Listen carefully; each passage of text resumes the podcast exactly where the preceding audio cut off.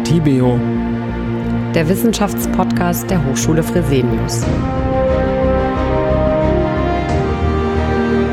Ja, hallo und schönen guten Tag zu Atibio, dem Wissenschaftspodcast der Hochschule Fresenius. Am Mikrofon sind heute wie immer, ihr kennt uns ja jetzt schon, meine liebe Kollegin Melanie Hahn. Grüß dich, Melanie. Hallo, Alex und Alexander Pratka. Wir sind Pressesprecher bei der Hochschule Fresenius und beschäftigen uns im Rahmen dieses Podcasts einmal im Monat mit Themen, die aktuell sind, die von besonderem Interesse sind, die vielleicht auch eine hohe gesellschaftliche Relevanz haben. Meistens sind wir ja auch nicht einer Meinung, was diese Themen betrifft. Ich glaube, heute ist das ein bisschen anders. Wir wollen nämlich mal wirklich im wahrsten Sinne des Wortes Licht ins Dunkel bringen. Es geht um das spannende Thema Energie, um das Thema Energie Energiesysteme. Wie effizient ist das deutsche Energiesystem überhaupt? Die Energieversorgung im Umbruch. Da muss ich ganz ehrlich sagen, man liest wahnsinnig viel darüber. Jeder hat irgendwie auch eine Meinung dazu. Aber ich bin tatsächlich etwas überfordert damit. Ich weiß nicht, wie es dir geht, Melanie. Ähm, das geht mir ganz genauso. Wir sind also mal nicht äh, unterschiedlicher Meinung ausnahmsweise. Ja, Energie, was ist das? Wir wissen alle, dass wir in der Diskussion um den Klimawandel gehalten sind, Energie zu sparen. Es wird äh, viel darüber geschrieben, dass man CO2-Emissionen reduzieren sollte. Das gilt gleichermaßen für Unternehmen wie Verbraucher. Die Frage ist, wie man das denn tun soll. Klar, für den Otto Normalverbraucher heißt es bitte das Licht ausmachen oder ein Handy, äh, ähm, dass man nicht mehr auflädt, dass man das Kabel auch aus der Steckdose ziehen sollte. Ist aber alles nicht so transparent. Du sprichst das schon an. Ne? Wie macht man das alles? Mhm. Was bringt das überhaupt? Also, genau, das sehe ich das nicht. Das sind immer schöne mhm. Tipps, aber man weiß eigentlich gar nicht, was dann dahinter steckt, was dabei rauskommt. Ich kann es auf jeden Fall nicht am Ende äh, ja. auf meiner äh, Abrechnung. Auf, ja gut, die äh, verstehe ich eh eigentlich nicht. Aber gut, geht vielleicht vielen anderen auch so. Ja, es tauchen ja auch immer wieder ganz spannende Begriffe auf in dem Zusammenhang. Ähm, ich stolpere immer wieder über den Begriff Blockchain. Oh ja. Habe auch schon versucht, mir das selber mal irgendwie so ein bisschen zu erklären, habe mich damit intensiv befasst. Also ich muss wirklich ganz offen gestehen, ich halte mich nicht für dummen Menschen, aber ich habe es echt immer noch nicht so richtig verstanden. Hast ich du das auch schon mal versucht? Nein, ähm, ich habe mich dieses Wochenende erst mit einem befreundeten Informatiker darüber unterhalten und er hat sich redlich bemüht, mir zu erklären, was es mit dieser Blockchain-Technologie auf sich hat und ich habe es auch nur bedingt verstanden. Also ich glaube, wir brauchen wirklich ja. jemanden heute, der uns das erklärt, insbesondere was das denn mit der Energiewirtschaft zu tun hat, warum unser Energiesystem aktuell so ineffizient ist, wieso Blockchain dort nützlich sein kann. Ja, wir haben da tatsächlich auch wirklich einen sehr, sehr großen Experten. Das ist der Professor Dr. Jens Strüker, der den Masterstudiengang Digitales Energiemanagement bei uns auch macht. Der beschäftigt sich ganz intensiv schon seit Jahren damit, ähm, wird auch als Experte zu großen Konferenzen geladen und ich würde doch vorschlagen, dass wir unser Gespräch heute mal mit ihm führen und würde ihn dazu einladen.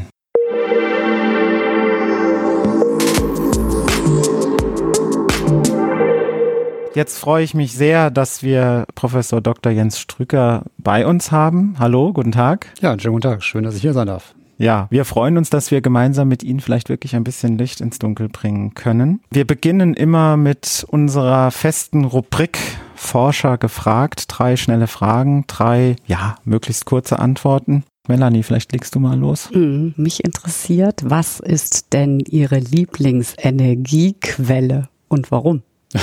Ich glaube, meine allerliebste Energiequelle ist selbstgebackenes Brot.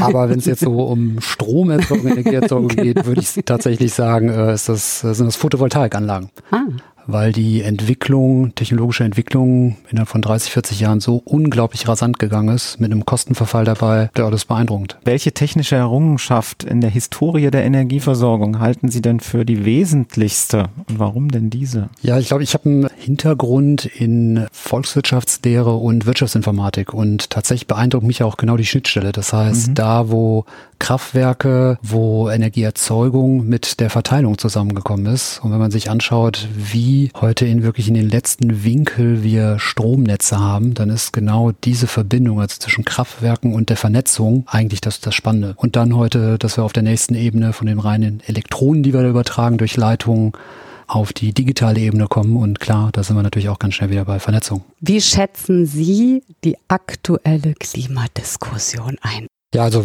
wenn wir uns die deutsche Diskussion anschauen, dann haben wir, glaube ich, im letzten halben Jahr, im letzten Dreivierteljahr hat man sich sehr darauf konzentriert, ist eine Bepreisung von CO2 über die Menge oder über den Preis besser. Also darauf kann man so zusammenfassen. Also mhm. dass das, was wir unter den Stichworten CO2-Steuer, das ist über den Preis oder über die Menge, das ist die bekannte Zertifikatslösung gehen. Und die Konzentration darauf halte ich für ziemlich müßig. Mhm. Sie können sich mit Volkswirten, die sich äh, auf das Thema spezialisiert haben, unterhalten und dann werden sie relativ schnell erfahren, beides hat Vor- und Nachteile und die muss man auch diskutieren. Aber viel wichtiger ist eigentlich die Umsetzung von beiden Instrumenten. Und gerade bei der Umsetzung äh, da habe ich doch sehr, sehr stark vermisst, dass man sich doch immer noch sehr an der Oberfläche bewegt. Also wenn man Tools, Instrumente vergleichen will, dann muss man einerseits hinschauen, was wirkt. Und dann kommen wir wieder ins Überprüfen und Lernen, wie stelle ich das an. Weil die Antwort, das merkt man dann ganz schnell, die super Antwort, diese beste Option, die haben wir noch gar nicht. Da sind wir jetzt eigentlich auch schon mittendrin in unserem Gespräch. Wir hatten ja vorhin schon mal erwähnt, dass man immer wieder davon hört und auch davon liest, dass das deutsche Energiesystem ähm, ja so wahnsinnig ineffizient sein soll. Wenn ich Sie als Experten jetzt schon mal da habe, stimmt das? Das ist, ähm, also Gott sei Dank bin ich jetzt kein Jurist, weil dann hätte ich jetzt von mir die Antwort bekommen, das kommt drauf an. Aber äh, in der Tat ist das, äh, also auch als Ökonom kann man die Antworten sagen, Effizienz ist, es macht immer Sinn, erstmal als Wissenschaftler über Definitionen zu gehen. E Effizienz ist nichts anderes als das Verhältnis von Input und Output. Mhm. Und das heißt, wenn Sie Effizienz sagen, müssen Sie das ja, da kriegen Sie eine Zahl raus. Was heißt das? Sie müssen das mit irgendwas vergleichen. Und da kann man jetzt interessant bohren, weil da stellt man schnell fest, wir wissen ein paar Sachen tatsächlich gar nicht. Beispiel, alles das, was hinter unserem Stromzähler ist, wissen heute Netzbetreiber, die sich um die, um das Wohl der Stromnetze kümmern, als auch der Energielieferant, von dem sie ihren Strom beziehen, also kaufen, die rein betriebswirtschaftliche Größe, weiß eigentlich so richtig, was hinter einem Zähler passiert im Haus, im Unternehmen, weiß man eigentlich gar nicht viel. Und wenn man Effizienz jetzt beurteilen will vom Status quo her, da stellen wir fest, naja, wir verändern uns ja. Wir haben immer mehr erneuerbare Energien. Diese erneuerbaren Energien, wie wir alle wissen, die fluktuieren. Wind und Sonne sind halt abhängig davon, wie die Sonne scheint oder der Wind weht. So, und das heißt, zukünftig wird ein Energiesystem davon abhängen, wie auch die Nachfrage reagieren kann. Und Nachfrage heißt dann, das sind dann die sogenannten Prosumer, die interessant sind, das heißt, die verbrauchen und erzeugen können. Das heißt, da kann ich Entscheidungen treffen, bis runter auf ein Gerät. Und damit kann ich die, das, was im Stromsystem immer entscheidender wird, diesen Ausgleich von Energieverbrauch und Energieerzeugung kann ich deutlich besser in Einklang bringen. Dazu muss ich aber wissen, was sozusagen diese Verbrauchs- und kleine Erzeugungsseite macht. Das war bisher völlig uninteressant. In der früheren Welt, da muss man jetzt kurz ausholen, aber in der früheren Welt war es so, dass wir noch vor 15, 20 Jahren hatten wir vielleicht 100 große Kraftwerke, waren tatsächlich noch ein paar weniger in Deutschland. Und wenn die Nachfrage sich irgendwie verändert hat, also da wächst mal eine Stadt oder da kommt neues Industriegebiet dazu, dann passt man das Ganze an. Dann setzt man in die Nähe ein Kraftwerk, hat das finanziert, hat eine neue Leitung gelegt und das war also relativ einfach. Und jetzt haben wir die Situation, jetzt passiert dezentral sehr viel, es werden neue Anlagen hingestellt und da muss man sich anpassen. Naja, und wenn Sie jetzt fragen, was ist effizient oder ineffizient, dann müssten wir halt Lösungen miteinander vergleichen. Und wir haben das, die Grundherausforderung, da muss man sich im Moment drauf einlassen, ist einfach, wir haben, stellen Sie sich das vor, wir haben auf der unteren Ebene sozusagen den Elektronenfluss, das sind die Leitungen, da wo der Strom fließt, der wird erzeugt und dann fließt der, fließen die Elektronen. Und auf der anderen Seite haben wir den Handelsfluss. Das heißt, wo Strommengen verkauft werden. Und egal wie schnell sie das machen, IT-Echtzeit ist immer langsamer als Elektronen-Echtzeit. Mhm. Will heißen, wir haben die Herausforderung, diese beiden Ebenen jetzt viel näher aneinander zu bringen. Früher war das nicht notwendig. Da hat man, wenn irgendwo jemand, was ich, eine Pause beim Fußballspiel und alle rennen aufs Klo während der Übertragung und äh, was weiß ich, da sind Motoren für Wasser und so weiter irgendwo verantwortlich. Und dann geht der Stromverbrauch hoch. Das ist jetzt nicht so ein richtig schönes Beispiel, aber nehmen wir mal an, wir würden da so einen Zumindest Ausschlag. anschaulich, ja. Anschaulich. Wir hätten dann so einen Peak Peak, das heißt so, so ein Ausschlag und sehen, da wird mehr Strom verbraucht, dann greift irgendwo ein Kraftwerk ein und probiert das auszugleichen. So, und das waren früher sind, waren das die Ausnahmesituationen. Jetzt dadurch, dass wir viel mehr dezentrale Erzeugung haben und viel, viel Einspeisung, die wetterabhängig ist, muss man sich das einfach ganz simpel so vorstellen, dass diese Ausnahmen immer mehr werden. Und entsteht also definitiv mehr Koordinationsbedarf auf der mhm. Mengenebene und auf der Elektronenflussebene. Kann ich dann die Energie nicht einfach speichern und immer dann zuführen, wenn irgendwo mehr Energie benötigt wird? Also kann ich jetzt nicht zum Beispiel bei Windkraft oder auch Solaranlagen die Energie in irgendeiner Batterie oder so speichern ja, und dann sagen, so, jetzt wird da mehr gefordert. Also bedarfsbezogen dann genau, quasi. Ne? Und dann mhm. geht es da rein, wo gerade mehr Energie benötigt wird. Genau, und jetzt kommen wir wirklich zum, zum Kern des Problems. Effizienz ist eine marktwirtschaftliche, ist eine marktliche, eine betriebswirtschaftliche größte Effizienz. Es gibt eine technische Effizienz und es gibt das, was wir unter betriebswirtschaftliche Effizienz verstehen. Und das ist eigentlich das, was Ihre Frage beantwortet. Aktuell speichern wir Energie quasi im Netz. Ja, wir müssen immer schauen, dass die Frequenz stimmt und Spannung stimmt im Netz. Also ist genauso viel eingespeist wie ausgespeist wird. Das halten wir, das messen wir an so einer Frequenz 50 Hertz heißt das. Und das darf ein bisschen abweichen davon. So, und die Frage ist jetzt, diese Abweichung, was passiert da? Wie steuern wir das? Jetzt habe ich vorhin gesagt, da gibt es so ein Backup-Kraftwerk und eine Batterie wäre nichts anderes oder halt ein großes Netz, was immer viel aufnehmen kann, sodass das einigermaßen ausgeglichen ist. Also dass nicht einfach zu viel Wind kommt und wir den nicht einspeisen können. Ja, das ist ja aktuell ein Klassiker, den wir haben, äh, weil da viel Kosten entstehen. Das heißt, entweder ich kann das sozusagen im Backup-Kraftwerk, das nebenan nur anschmeißen, wenn ich es brauche, oder ich speichere es in der Batterie. Das wäre aber dann tatsächlich das Gleiche. Und die Frage ist, was kostet jetzt mehr? Mhm, okay, von daher habe ich gesagt, wir sind im Kern, weil diese Lösung gilt es zu vergleichen. Mhm. Jetzt aber die Frage, mhm. wer besitzt die Batterie? Wir haben, eine, wir haben eine marktwirtschaftliche äh, Lösung, Energiesystem bei uns. Das heißt eine Marktordnung, wo wir sagen, wir wollen erst einmal schauen, dass wir Energie handeln können, dass derjenige, der erzeugt, das verkaufen kann und andere, die es brauchen, aufkaufen können. Verkaufen, aufkaufen. Und wenn das nicht mehr greift, wenn es dann Abweichungen gibt, wenn das nicht passt, zu Lücken kommt im System, dann haben wir Backup. Und Backup ist immer teurer. Also diese mhm. Absicherung ist immer teurer. Und eine Batterie ist erstmal gesehen das teuerste. Außer, und jetzt kommt der spannende Punkt, den wir seit Jahren erleben, ähm, wenn ich mir selbst Strom erzeuge und Strom nicht aus dem Netz beziehe, fallen für mich die ganzen Abgaben aus dem Netz nicht an. Das heißt, wer ausreichend Strom erzeugen kann, zum Beispiel eine PV-Anlage auf dem Dach hat, auf einem großen, neuen, gut gedämmtes Haus, gleichzeitig eine Wärmepumpe hat, also damit heizt man, das ist so umgekehrte Kühlschrankfunktion, da brauche ich aber auch Strom für und ich habe eine Batterie dazu. Und das kann sich heute schon sehr, sehr lohnen, das zu tun. Warum? Weil wir im aktuellen System äh, die Ausgangssituation haben, dass wir Strom relativ stark besteuern, viele, viele Abgaben drauf haben. Und das heißt, der Strombezug aus dem Netz, wo er normalerweise herkommt, teurer ist als das, was ich selbst verbrauchen würde. Mhm. und da hätten wir zum Beispiel so einen Punkt, ja, ineffizient, wie, wie effizient ist unser System. Es ist in dem Sinne heute verdammt ineffizient, weil wir, äh, weil es uns nicht gelingt, diese verteilten Erzeugungsanlagen, diese PV-Anlagen äh, so einzubinden, dass die auch im Markt mitspielen. Was heißt das? Heute bekommen wir, wenn ich ähm, eine PV-Anlage auf dem Dach habe, kann ich sagen, ich will Förderung nach EEG haben, Erneuerbare Energiengesetz. Da gibt es eine pauschale Förderung. Ich speise immer ein. Ich kann das auch direkt vermarkten und ab gewissen Größe muss ich das auch. Das ist aber immer das Gleiche sozusagen, dass das dann jemand anderes macht. Der speist das fest ein. Ich krieg eine, der kriegt eine Vergütung dafür. Und das ist aber nicht wirklich eine, eine Marktsituation nach Angebot und Nachfrage sondern ich kriege pauschal eigentlich einen Preis dafür und speise ein. Richte mich also nicht nach der Situation, nach dem Wetter, nach den Preisen an der Großhandelsbörse und so weiter. Da wird es dann relativ schnell komplex, aber die, die Ineffizienz ist heute eigentlich da, äh, darin zu suchen, dass wir mit diesem großen Projekt der Elektri Elektrifizierung des Wärme- und Transportbereichs, den wir ja vor uns haben, wir unbedingt darauf achten müssen, dass wir jetzt ein Marktdesign, eine Marktordnung schaffen, dass diese Geräte auch einbinden, dass die am Markt teilnehmen können. Also Sie meinen jetzt sowas wie Elektro, genau, das wollte ich ja, jetzt fragen, genau. die Elektroautos. Und wo, wo stehen wir da jetzt aktuell in dem Zusammenhang? Ich meine, da wird ja schon viel auch gesprochen. Ja, wir stehen aktuell, wir haben auf dem Papier ein Gesetz zur Digitalisierung der Energiewende, weil Digitalisierung ermöglicht genau diese Schnittstellen, mhm. dass ein Gerät auch am Markt teilnehmen kann. Wenn wir jetzt überlegen, ich müsste das per Brief machen und mich anmelden, sagen, ich bin das so und so Gerät, ich möchte hier mitmachen und heute möchte ich mal meinen Speicher voll machen und dann schicke ich einen neuen Brief, ich möchte morgen aber äh, jemand Strom verkaufen, im Netz jemand anders, dann merkt man recht schnell, also mit Papier ist das ein bisschen schwierig. Wenn man mal jetzt in die Realität schaut, wir sind auf der Papierebene. Wir haben Gesetz zur Digitalisierung der Energiewende. Das ist ein Gesetz, das kümmert sich hauptsächlich, hat sich jetzt in den letzten Jahren darum gekümmert, um das um die Digitalisierung des Messwesens.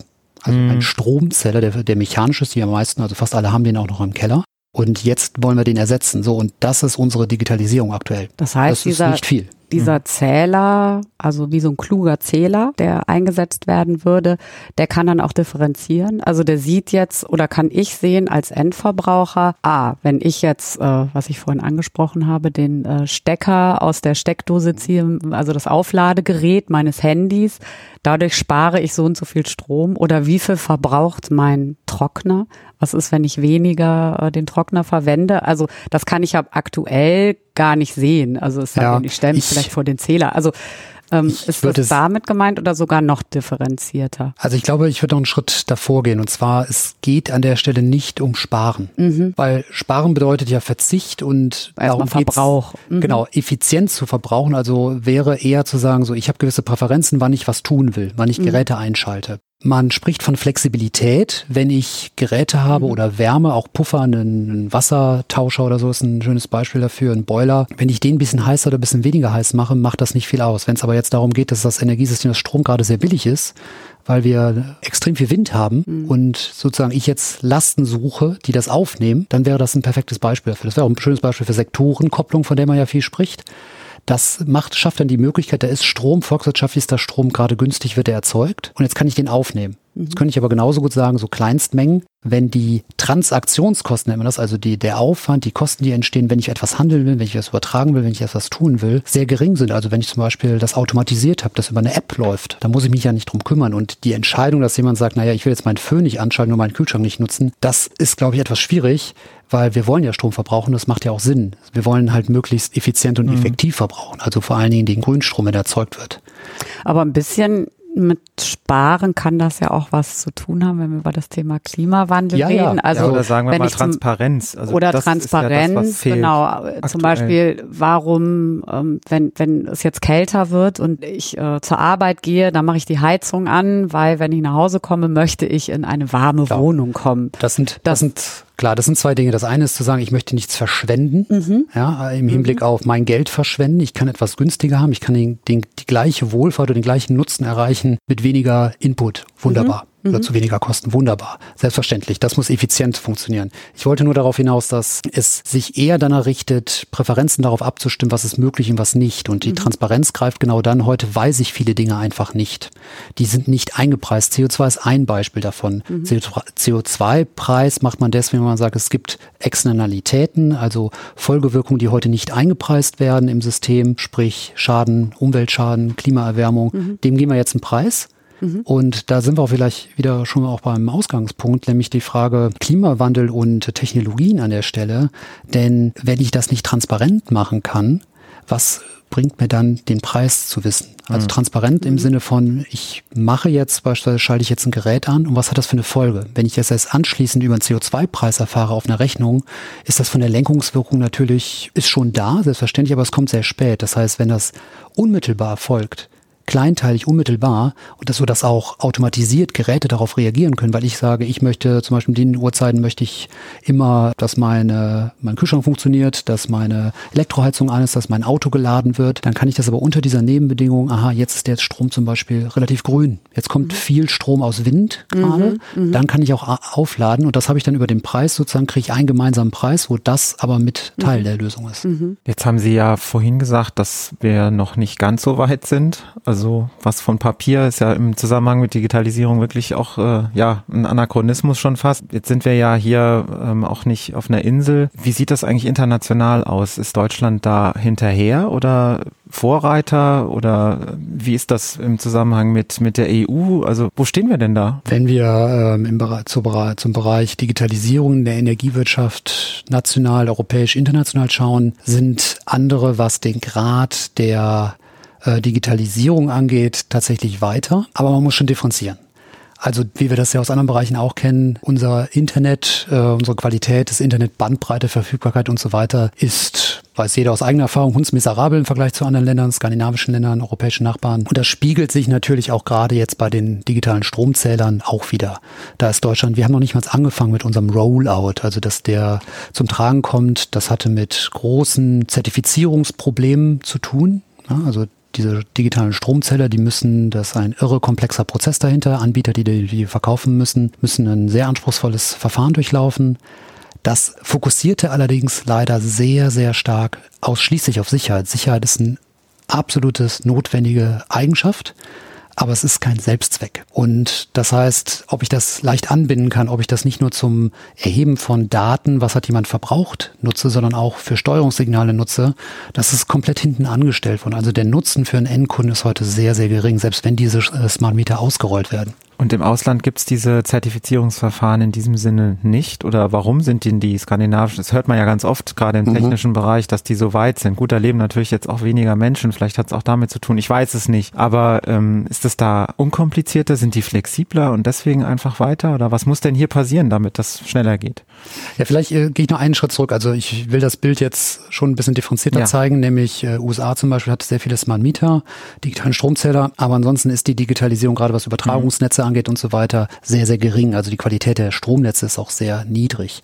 Äh, nichtsdestotrotz äh, ist dort die Bereitschaft, ähnlich wie auch in Skandinavi äh, skandinavischen Ländern, deutlich höher, jetzt einen digitalen Stromzähler zu installieren, auch wenn der nicht 120 Prozent sicher ist. Es gibt keine 100, es gibt nicht mal 100-prozentige Sicherheit. Auch das können wir mit unseren äh, digitalen mhm. Stromzählern nicht bieten. Ähm, es ist nichts dagegen zu sagen, dass für in einer vernetzten Welt, diese Cyber-Physical Systems, die da entstehen, diese Systeme, dass die sehr, sehr sicher sein müssen. Der Unterschied ist, glaube ich, dass dort auch mehr die Chancen gesehen werden. Ein System, was sehr dezentral ist, mit digitalen Stromzellern dann stark vernetzt ist, ist nicht nur eine Gefahr, es ist auch eine Chance, weil ich kann den Schaden, der entsteht, auch abschwächen. Also wenn man sich das überlegt, äh, so Risiko als Eintrittswahrscheinlichkeit mal Schaden, dann kann man tatsächlich sagen, wenn ich jetzt den, die Eintrittswahrscheinlichkeit, dass jemand das hackt, die kann von mir aus dann doch irgendwann größer werden. Das kann mal passieren man ist nicht gefeit. Also nehmen wir uns, nehmen wir mal das Beispiel äh, Quantencomputing, irgendein Technologiesprung und zack, dann schafft es jemand. Das kann man nicht ausschließen. Dann ist aber tatsächlich der Fall, was bekommt er denn raus? Also was mhm. wäre denn der Schaden? Also wie groß ist das Risiko, wenn ich sage Eintrittswahrscheinlichkeit mal Schaden und der Schaden ist aber sehr gering, dann wäre das Problem gar nicht so groß. Und das geht unter anderem in diese Betrachtung resilientere Systeme rein. Das wäre jetzt eine Chance, die andere mhm. Staaten auch sehen. Oder also der würde meine Verbrauchsdaten dann sehen können, beispielsweise. Aber nur ihre, exakt. Ja. Das wären dann ihre, aber jetzt nicht gleich von den anderen und er könnte das jetzt auch nicht wie in einem bekannten Buch, was es hier gibt, äh, zum Stromausfall äh, weltweit ja. oder in Europa zumindest, das hätte dann nicht diese Aufschaukelungseffekte, sondern das betrifft wirklich nur ihre Daten, ihren Stromzeller. Mhm. Ja, und damit, wenn ich heute hingehe und an entsprechenden Stellen als Terrorist irgendwo einen Transformator in die Luft sprenge, ähm, habe ich natürlich auch eine Wirkung. Das darf man nicht ja. unterschätzen. Ja? Das heißt, es geht um, um das zweite Thema Datenschutz, was in Deutschland ja auch immer wieder ja, Datenschutz sehr ist, groß geschrieben wird. Datenschutz ist an der Stelle, ich habe tatsächlich über Datensicherheit gesprochen weil es dort um Systeme geht, die, die ähm, für eine kritische Infrastruktur stehen, beziehungsweise Teil dieser sind. Datenschutz hat an der Stelle erstmal damit ganz wenig zu tun. Okay. Datenschutz ist eher die Frage, wie gehen wir damit um und wie schützt man die eigenen Daten. Und das kann man auch tatsächlich davon trennen. Okay sollte man auch Spielt tun. da Blockchain schon eine Rolle? Könnte das eine Lösung sein? Ich habe ja erzählt, dass ich mit dem Informatiker gesprochen habe. Und wäre das eine Lösung? Ja, die, unbedingt. Die Datensicherheit zu vergrößern? Ohne jetzt sofort zu erklären, was, was Blockchain tatsächlich ist, aber jetzt welches Problem löst es an der Stelle? Die europäische Datenschutzgrundverordnung, die wir haben, da ist ein wesentliches Prinzip dabei, die trägt, das trägt, ist die Datensouveränität. Also bleibe ich souverän über meine Daten. Wir neigen dazu, sehr stark auf die Datensparsamkeit zu fokussieren in Deutschland. Das heißt, Datenvermeidung, bloß keine Daten aufkommen zu lassen. Jetzt ist aber eine Teilnahme in der vernetzten Welt, in der Datenökonomie, relativ schwierig, wenn man keine Daten preisgibt. Und preisgeben ist tatsächlich der Punkt, also die rausgeben, aber in Kontrolle über Daten bleiben. Und da bietet die technische Informatik tatsächlich einige Optionen, was ich tun kann. Und Blockchain ist eine der vielversprechenden Lösungen, die es gibt. Alleine in Kombination mit anderen, also da kann man jetzt ganz äh, wild und bunt mischen, aber auf jeden Fall, also die erlaubt, ich gebe Daten raus, ich gebe dann vielleicht mal ein Beispiel und kann also trotzdem noch in Kontrolle über Daten bleiben. Beispiel dafür wäre, stellen Sie sich vor, Sie haben einen digitalen Stromzeller und wir wollen ja den Datenschutz gewähren, gewährleisten auf jeden Fall. Und nehmen wir jetzt an, wir sind Stromerzeuger und wollen jetzt jemand anders einen tollen individuellen Stromtarif verkaufen, weil wir den die Daten über das Jahr jetzt exakt messen können, was der in jedem Moment verbraucht. Warum ist das wichtig? Naja, ich muss den Strom als Stromversorger irgendwo einkaufen und wenn ich von meinen Kunden individueller, genauer weiß, wie die Strom verbrauchen, kann ich ihn auch besser anpassen. Heute passiert das so nämlich nicht. Heute ist er gezwungen, diese Strom, den Strom, den er einkauft, auf Basis von sogenannten Standard-Lastprofilen heißt das. Das klingt äh, abstrus, ist aber nichts anderes, als dass man ungefähr sagt, na ja, so eine dreiköpfige Familie hat vielleicht so 3500 Kilowatt Stromverbrauch im Jahr, das, das passt schon irgendwie so und das hat so einen typischen Verlauf. Das hat nichts mit der, muss nichts mit der Realität zu tun haben, aber das passt man dann sozusagen im Nachhinein, rechnet man das dann wieder ab. Und da ist eine Ineffizienz, wie er jedem sofort einläuft. Also es ja. läuft auf Schätzung dann. Genau. Mhm. Das ist so, so ein Durchschnitt, den man da nimmt. So, und den passt man jedes Jahr mal wieder irgendwann alle paar Jahre mal ein bisschen an oder so weiter. Das hat natürlich nichts mit der, mit dem individuellen mhm. Verbrauch zu tun. Also es ist ja dann ein glücklicher Treffer, wenn man, äh, ja, wenn das irgendwie matcht. So, das heißt aber, ein individueller Stromtarif wäre jetzt spannend. Und wenn wir jetzt nochmal auf Blockchain zurückkommen, stellt sich Blockchain als ein System vor. Ich könnte jetzt sozusagen ein kleines Programm in der Blockchain laufen lassen. Der Energieverbraucher sagt, lieber Kunde, speis doch mal bitte in dieses Programm dein, deine, deine Lastkurven ein oder deinen Verbrauch, was du hattest, deine Verbrauchsdaten. Und wir lassen da ein Programm laufen. Ich habe auf das Programm keinen Zugriff. Wir einigen ein, uns beide darauf, dass das da läuft. Das ist jederzeit überprüfbar durch einen Dritten, durch andere. Aber ich kriege nur das Ergebnis der Rechnung. Also ich kriege nur das Ergebnis raus, dieser individuell, äh, individuelle Stromtarif XY eignet sich oder nicht. Aber ich kriege nicht deine Daten. Ja, weil sonst hätte ich so ein Henne-Ei-Problem. Wenn ich als Kunde dem Stromversorger meine Daten gebe, sind sie weg. Ich weiß dann aber immer noch nicht, ob ich einen besseren Tarif komme, bekomme, weil es kann ja rauskommen, dass der individuelle mhm. Stromtarif sich gar nicht lohnt. Mhm. Und die Daten sind weg. Mhm. Und das wäre jetzt genau der Fall. Diese Möglichkeit auf einer Blockchain kann man auch Programme laufen lassen ist nicht nur Bitcoin und Geld, sondern da kann man auch mhm. Programme laufen lassen. Kleine Programme, langsame Programme, aber die wären extrem sicher und für andere nicht zugänglich. Und das macht es sehr interessant. Ist das von Interesse für die äh, Energieunternehmen? Äh, ja, auf jeden Fall. Ja? Es gibt weil äh, sie dann das besser planen können, also weil sie besser planen können. Oder individuellere Angebote machen können. Mhm. Sie können damit individuelle Angebote machen, ohne dass sie zeigen müssen mit aufwendigen äh, Systemen heute. Alle haben mit GDPR oder Datenschutz äh, zu tun heute, mhm. äh, weil man ja hohe Pflichten hat, auch in der Datenhaltung. Wenn ich das aber in diesem Programm auf einer Blockchain mache, gehen ja auch die Anforderungen der Datenhaltung, also wie muss ich mit den Daten umgehen, sinken einfach. Und das kann interessant sein, aber das, wir sind da heute erst am Anfang. Die Kehrseite davon ist aber natürlich die positive auch für den Kunden.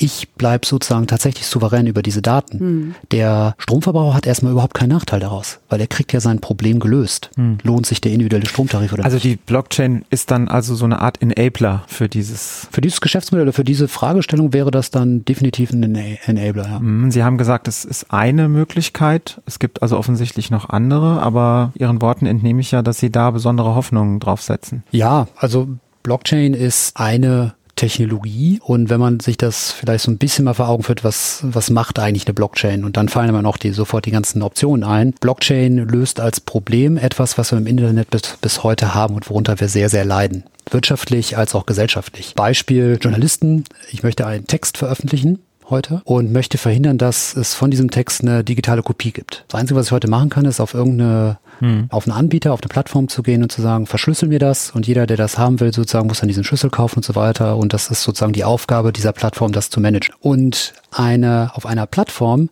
hat man A, den Nachteil, dass diese Plattform natürlich angreifbar ist. Wenn dort gehackt wird, sind alle Daten, alle Dinge dort weg. Also alle Schlüssel, mit denen ich was verschlüsselt habe, sind weg mit einem Zugriff. Das zweite ist aber jetzt natürlich für denjenigen, der als Journalist dort was vertreiben will. Er ist sozusagen diesem, dieser Plattform komplett unterworfen. Und alle großen Internetplattformen, die wir weltweit haben, die erfolgreichen, sieben, acht der erfolgreichsten, äh, sind in USA und in China. Alibaba, Tencent in, in China, in USA die üblichen, die wir kennen.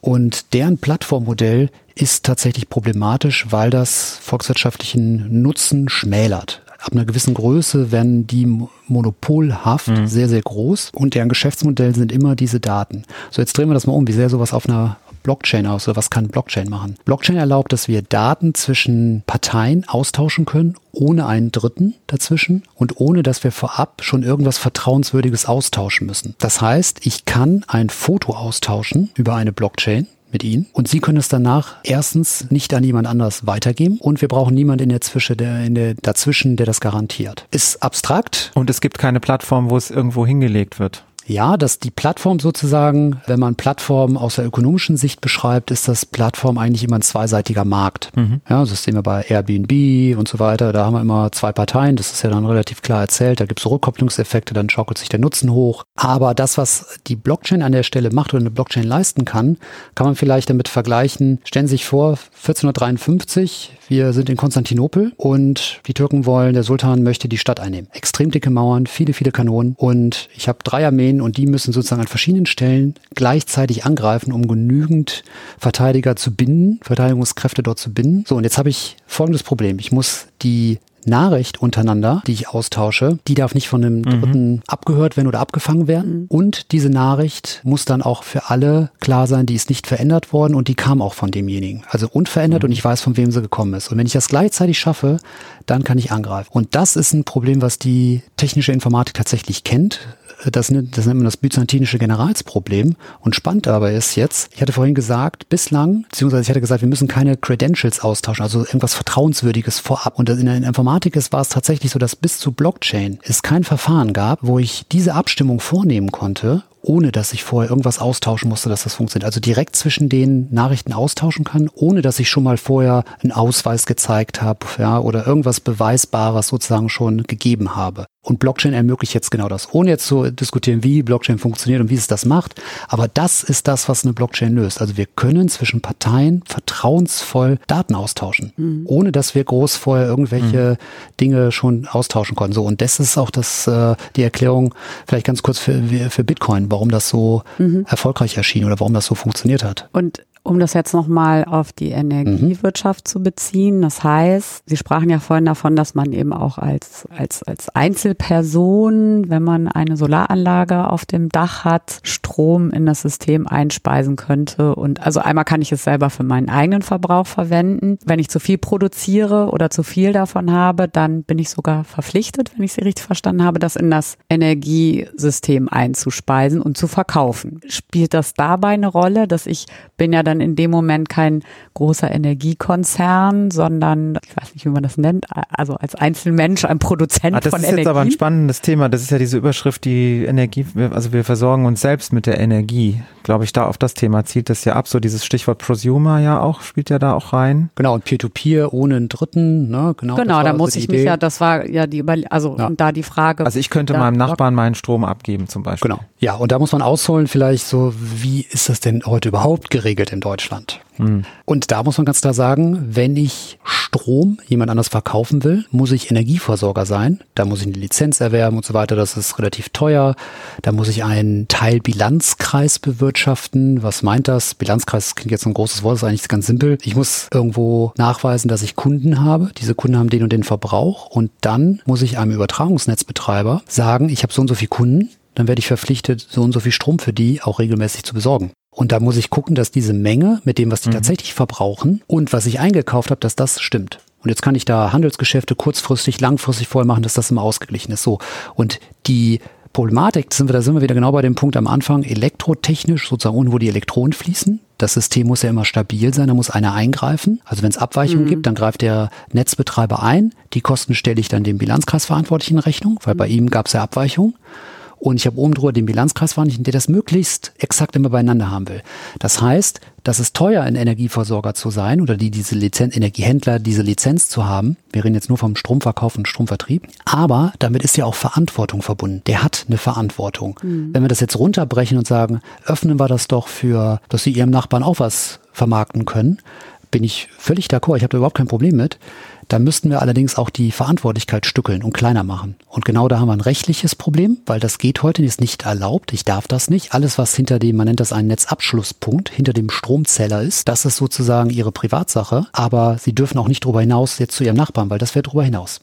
Aber wir haben eine Ausnahme, vielleicht ganz schnell. Mhm. Eine Ausnahme gibt es zum Beispiel, oder es gibt zwei, drei, aber das ist jetzt die, die da greift, Mieterstrom. Das hat man als Begriff, liest man mhm. ja da in der Zeitung. Das ist hochrechtlich geregelt, weil es halt so problematisch ist, weil wir diese Regelung, Grundregelung haben, wer darf Energie verkaufen, wer darf es kaufen. So, kann man das rechtlich ändern? Ja, selbstverständlich. Wissen wir schon, in welche Richtung wir das ändern müssen? Noch nicht so ganz, weil damit verbunden ist auch die Gesamt Regelung des Marktes. Wie verteilt man die Energie, also die Energiemenge? Wer darf da mitmachen?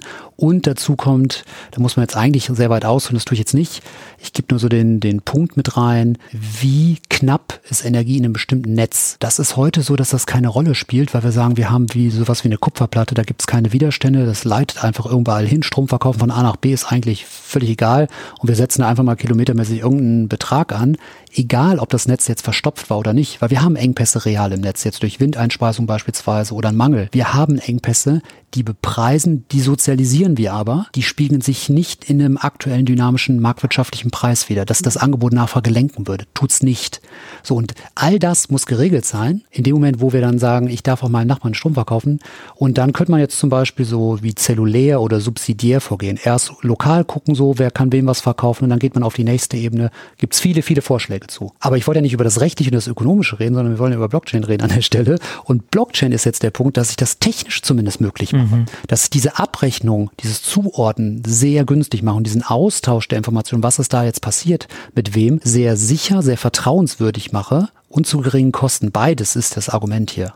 Ohne dass jetzt das groß erst in, mit großen Systemen aufbearbeitet werden muss, dann noch eine dritte Partei, die dann dazwischen kommt, das regelt, managt, weil heute ist gerade diese Kleinstmengen machen jetzt nicht so richtig viel Sinn. Jetzt haben wir ja ein Forschungsprojekt aktuell auf dem ehemaligen Pfaff-Gelände in Kaiserslautern, ein Nähmaschinenhersteller, das ist ein Fabrikgelände. Das klang für mich äh, wahnsinnig spannend mit, ja, schon wirklich futuristisch, dass ein ganzes Stadtgebiet sich ja quasi selbst mit Energie versorgt, wenn ich das richtig verstanden habe. Jetzt sind wir ja da offensichtlich, also technisch ist es möglich oder wird das dort gerade getestet. Das heißt, wir haben eigentlich andere Probleme noch zu lösen in diesem Zusammenhang. Aber was genau wird jetzt da auf diesem Pfaff-Gelände eigentlich gemacht? Ja, also wir haben aktuell, wie ich eingangs äh, erwähnt hatte, tatsächlich den Anreiz, dass wenn ich Strom lokal erzeuge, den lokal auch zu verbrauchen, mhm. dafür steht das Signal eigentlich relativ klar. Das ist grundsätzlich lohnenswert und wird immer lohnenswerter oder in immer mehr Fällen, drücken wir es mal so aus. Das gilt für Industrie wie für Privathaushalte. Das ist auch tatsächlich gut untersucht. Was folgt daraus? Das folgt, dass natürlich so in Quartieren sich zu organisieren, sagen, wenn ich da ein Neubaugebiet hinstelle, die Erzeugungsanlagen plus auch Speicher dabei, Elektromobilität, sowas vor Ort hinzustellen und auszuprobieren und sozusagen als echtes Modell. Mhm. Weil wir wissen auf der einen Seite, das rechnet sich schon, also die, die jetzt da mitmachen, das sind nicht nur äh, Forscher, die sagen, jetzt lass mal ein bisschen Jugendforsch machen, mal gucken, sondern da geht es ja wirklich um Millionen, äh, Millionensummen von Gebäuden, die gebaut werden, von Anlagen, die hingestellt werden. Die Leute wollen ja auch real leben. Die wollen jetzt nicht dauernd auf ihren Strom verzichten verzichten. Und das heißt, den Teil kriegt man sehr gut hin. Was wir jetzt machen, ist sozusagen Digitalisierung noch einen Schritt draufsetzen. Zu schauen, wie kann man solche Konzepte untereinander Strom tauschen, organisieren, sehr flexibel bleiben und gleichzeitig eine Marktanbindung haben. Weil das völlig autark zu organisieren, das muss ich sagen, da ist äh, die sozusagen Microgrids, echten Microgrids, das heißt Microgrids, also kleine Stromgebiete, die sich komplett auch abtrennen können, die hat es schon immer gegeben. Das sind zum Beispiel Krankenhäuser, können das sein, oder Universitätsnetze in den USA ist das, in anderen Ländern ist das viel verbreiteter, oder Militärbereich gibt das sehr oft. Das können wir heute schon extrem gut organisieren. Aber diese Anbindung an den Markt an den, an die Außenwelt sozusagen, dass das ineinander greift. Also das heißt, dass ich auch Wind importieren kann, davon vor, einen Vorteil habe, wenn jetzt woanders äh, viel Wind ist und umgekehrt andere davon profitieren können, wenn wir gar nicht alle das verbrauchen können, was wir eigentlich erzeugen könnten. Weil ich muss ja immer dran denken, wenn ich jetzt ein BRKW hinstelle, ich habe nutze Pellets, ich kann äh, grünes Gas äh, von äh, irgendwoher nehmen, kann PV-Strom nehmen, wunderbar. Aber das kostet ja was hinzustellen, wie vorhin mit dem Beispiel auch mit der Batterie. Wenn ich das nicht auslaste, nicht auf Vollbetrieb mhm. laufe, dann zahle ich ja sozusagen dafür für diese ungenutzte Zeit. Ich habe das ja, das ist ja gebundenes Kapital. Und je mehr die Einbindung in den Markt funktioniert, umso besser. Und das sind die Dinge, die wir untersuchen, unter anderem in einem Projekt, äh, wo wir eingebunden sind, nämlich zu schauen, wie kann ich diese Abstimmung von Anlagen über sogenannte Multi-Agentensysteme über eine Blockchain koordinieren. Ja, weil wir haben ja Parteien mit unterschiedlichen Interessen, die wollen auch nicht alle jedem die Daten geben, dass also jeder Einblick hat. Also wir haben nicht so den einen zentralen, der alles weiß, sondern die Idee ist eigentlich mehr, dass ich nur die Daten rausgebe oder kontrolliert rausgebe, die notwendig sind, um bestimmte Geschäftsmodelle zu machen. Transaktion zu erfüllen. Wenn ich jetzt darüber nachdenke, dass wir uns als Quartier selbst versorgen, fallen mir natürlich die großen Energieversorger ein. Die finden das doch bestimmt nicht so gut. Oder sehe ich das falsch? Das war mal vor ein paar Jahren so, dass man das jetzt auch eher so als so nicht so die attraktive Idee äh, empfunden hat. Da hat man, war das Geschäftsmodell vor allen Dingen möglichst viel Strom zu verkaufen, Gas natürlich auch, äh, um auf der anderen Seite die Netze zu betreiben und damit Geld zu verdienen. Das hat sich dramatisch geändert, vor allen Dingen in Deutschland. Die deutschen großen Energieversorger, die haben sich von der Marktkapitalisierung mehr als halbiert. Mhm. Das schwankt gerade wieder ein bisschen, aber wenn man mal die größeren so zusammennimmt, dann kommt die Aussage halbwegs hin. So, das heißt,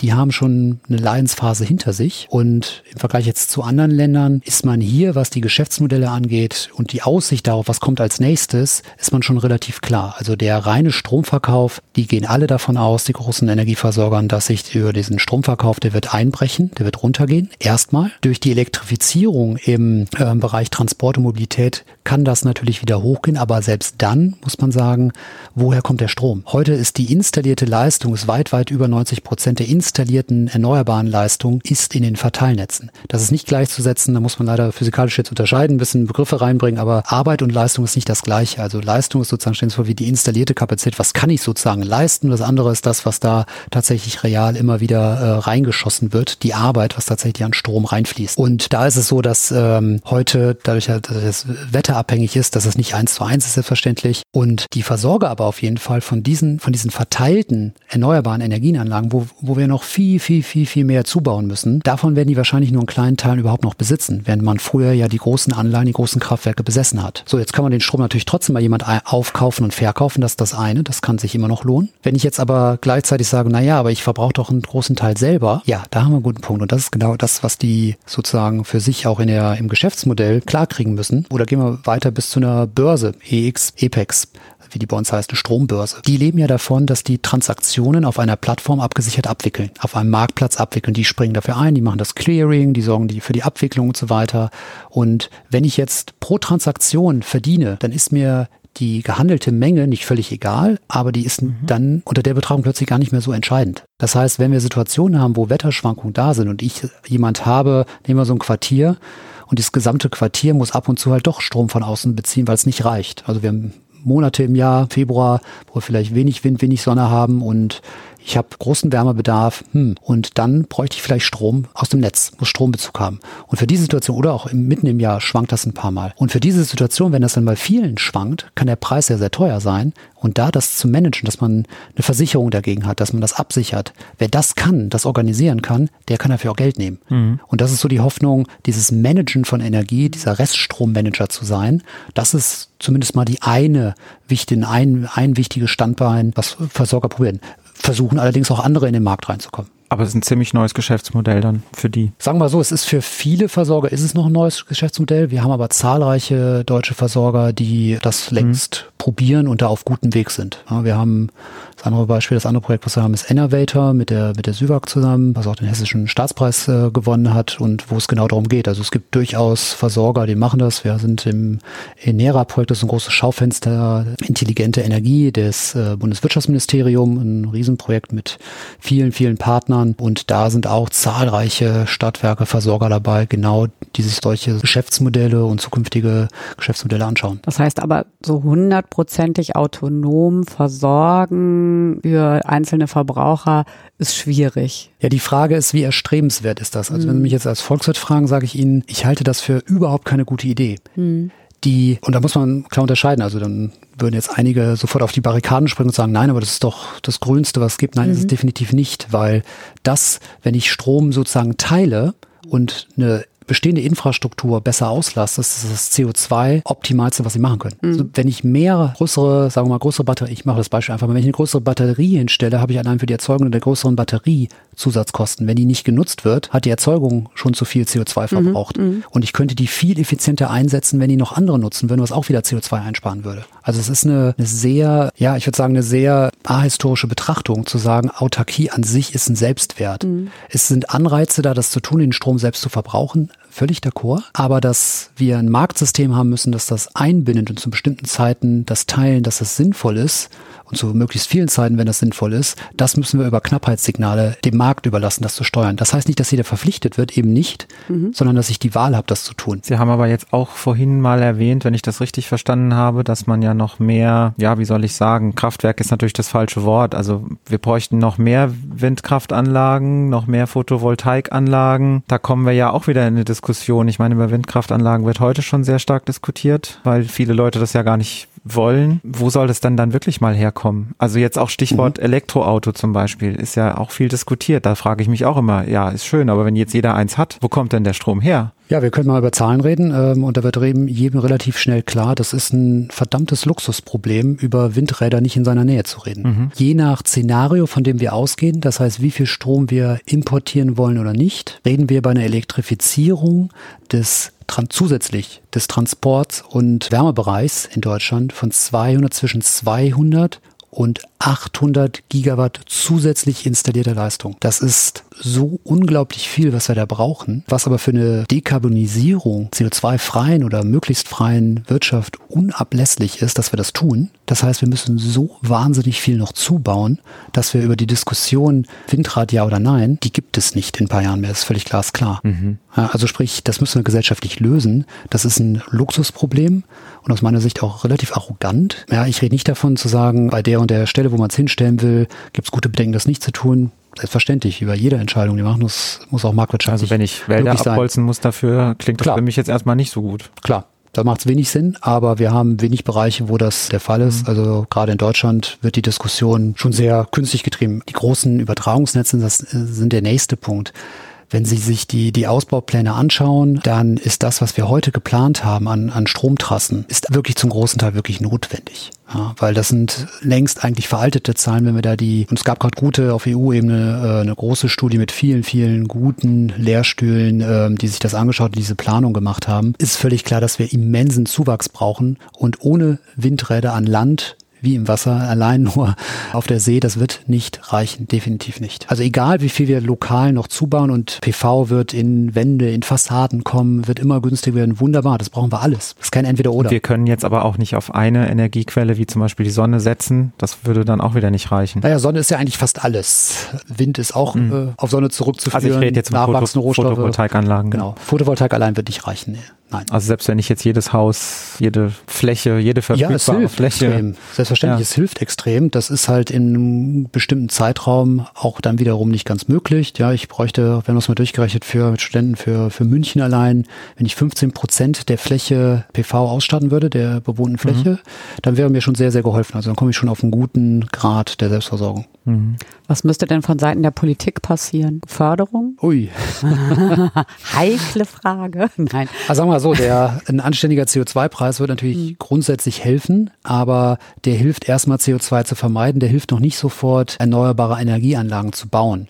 Auf der anderen Seite haben wir das EEG, wo viele ja davon sprechen, das muss jetzt sozusagen noch weiter ausgebaut werden. Das würde ich jetzt wiederum ganz stark in die Bresche springen und sagen, auf keinen Fall. Das gehört abgeschafft in der Form, weil dass wir Kraftwerke fördern, dass die einfach irgendwo hingestellt werden und keiner irgendwie bei Einspeisen, Ausspeisen irgendeine Verantwortung trägt. Über den Punkt sind wir hinaus. Mhm. Wir müssen das über marktliche Anreize steuern. Wir haben, wie gesagt, schon heute die Situation, dass die Eigenerzeugung sich schon lohnt ja, und den, den eigenerzeugten Strom schon zu verbrauchen. Wir müssen jetzt sehen, dass jemand, der die Integration fördern. Also ich gebe mir das Beispiel, was mit den Anlagen passiert, die jetzt nach 20 2020 langsam aus der Förderung auslaufen, weil wir fördern ja schon recht lange die erneuerbaren Energieanlagen, also von dem BAKW, Blockheizkraftwerk, ja, Biogasanlage bis hin zu äh, Wind- und PV-Anlagen. Und die, die jetzt nach und nach aus der Förderung rausfallen, die müssen sich ja überlegen, hm, was mache ich? ich mhm. Wenn ich, ich bekomme, wenn ich sozusagen mir jemand suche, der gegen eine kleine Gebühr den Strom aufkauft und dann einspeist, verkauft, da kriege ich dann von dem einen kleinen Obolus für. Und diesen Obolus, nehmen wir mal an, das wäre jetzt irgendwo in der Nähe von einem Marktpreis, muss ich ja gegenrechnen, was habe ich an Wartungskosten, Instandhaltungskosten mhm. und so hm. weiter für meine Anlage. Und wir haben das getan in der Studie. Es gibt ganz klar genügend, eine hohe Prozentzahl derjenigen wird sich entscheiden, das lohnt sich nicht zu aktuellen Bedingungen. Weil ich am Markt plus die Gebühren, die drauffallen und so weiter, nicht genug abzüglich der Kosten nicht habe, nicht genug erlösen wird. Das heißt, da hm. werden sehr, sehr viel Anlagen abgeschaltet werden. Werden die abgeschaltet, sind das nur irgendwo Steuergelder, die wir dann verjuckst haben, sondern wir haben tatsächlich diese installierte Leistung nicht, die wir ja dringend brauchen. Wir müssen ja noch mehr installieren und die brauchen wir dringend. Ja, also diese Einbindung, das ist das Entscheidende, dass wir da ran müssen. Das ist auch die, die Frage der Politik, die die Aufgabe, Anreize die zu lösen hat. zu schaffen auch. Anreize zu schaffen, genau ein, ein Marktdesign, das eine Marktordnung zu schaffen, die das fördert. Hm. Wenn wir jetzt noch Anlagen zubauen müssen, Das kostet ja auch erstmal wieder sehr viel Geld. Wer bezahlt das? Ja, das ist genau die Frage. Wenn wir heute sehen, dass wenn ich kleines Industrieunternehmen bin, wenn ich mir ein neues Einfamilienhaus hinsetze, da zahlt der Verbraucher das und der zahlt das und hat auch richtig was davon heute. Ja, von daher ist das Problem so groß eigentlich nicht. Mhm. Schwieriger wird's jetzt, wenn wir in die Bestandsbauten mhm. gehen. Ne? Wie kriegen wir die Menge zusätzlich installiert, die wir brauchen für die Industrie? Aktuell sieht's tatsächlich so aus, wenn wir auf eine 100% erneuerbare, elektrifizierte Welt wollen mit 100% Erneuerbaren, dann wird das für die Industrie extrem schwierig, weil wir dort ganz viel Prozesswärme haben und die können wir halt nicht auf Knopfdruck mal eben mit Strom erzeugen. Dafür ist nicht genug Strom da. Das wird so schnell nicht reichen. Das heißt, wir kommen über Gas, grünes Gas, Wasserstoff nicht drumrum. Wasserstoff wird aber auch auf Jahre lang noch sehr, sehr teuer sein. Also es ist komplex, das ist keine einfache Aber was Aufgabe. sagen Sie jetzt? Also was ist Ihre Meinung dazu? Diese 100, also 100 Prozent erneuerbare Energie sollten wir schon irgendwann mal haben oder wie sehen Sie das? Also man muss ja unterscheiden zwischen CO2-frei und 100% erneuerbare Energien. Was meint man damit? Ich kann natürlich sehr wohl bei Wasserstoff zum Beispiel, kann ich ja chemisch jetzt dafür sorgen, dass ich da über äh, Umwandlung auch in Kraftstoffe, fossile Kraftstoffe komme. Ja, CO2 sozusagen da noch ein drittes dranhänge, das geht. Aber wenn ich das dann verbrenne, habe ich dem sozusagen genauso viel zugeführt, wie ich wieder wegnehme oder umgekehrt. Ja, das, damit kann ich rumspielen. Deswegen heißt das, ist das nicht zwingend immer CO2-frei gleich 100% erneuerbare Energien.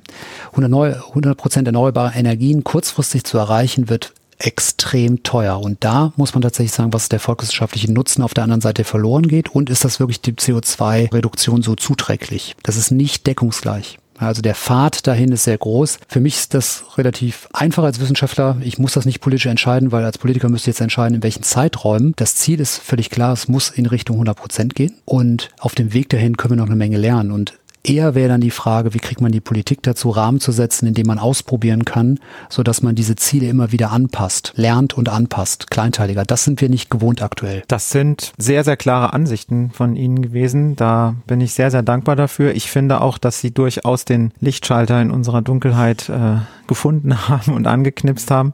Ich blicke da doch jetzt schon besser durch. Aber vielen Dank wirklich für die, für die klaren äh, Äußerungen, die Sie getroffen haben. Wir haben jetzt noch unser 30 Sekunden Plädoyer. Da müssen Sie durch, wie alle anderen Experten auch.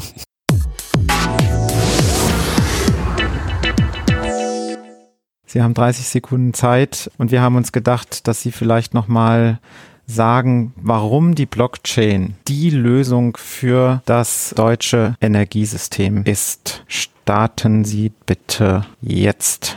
Ja, ich glaube, dass Blockchain nicht nur für das deutsche, sondern das europäische und weltweite Energiesystem einen entscheidenden Beitrag liefern kann, weil es dafür sorgt, dass wir Daten ohne Dritte extrem sicher, günstig austauschen können. Und das wird sich niederschlagen in Herkunftsnachweisen für grünen Strom, Herkunftsnachweise für, für digitale Identitäten. Das heißt, wer hat wann was gemacht. Wir können diese Identitäten kombinieren. Wir können Stromhandel anders abwickeln. Wir können Engpassmanagement in Netzen anders betreiben. Und für all diese Bereiche ist Blockchain aus meiner Sicht wirklich ein entscheidender Beitrag, aber nicht alleine.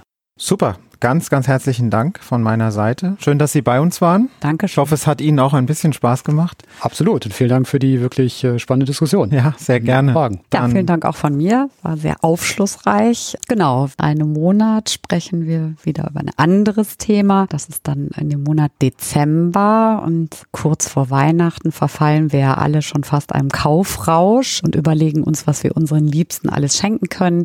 Und wir wollen der Frage nachgehen, wie Gläser wann sind wir eigentlich, wie durchschaubar und wie die Werbebotschaften entsprechend auf uns individuell angepasst werden und sprechen da auch wieder mit einem Experten. Ja, lieben Dank fürs Zuhören. Auch von meiner Seite ganz herzlichen Dank. Ich hoffe, es hat euch auch Spaß gemacht und es ist ein bisschen heller geworden. Auf das Thema Kaufrausch freue ich mich auch. Ja, sehr schön. Bis dahin, lasst es euch gut gehen. Bis Tschüss. bald. Tschüss. Atibeo der Wissenschaftspodcast der Hochschule Fresenius.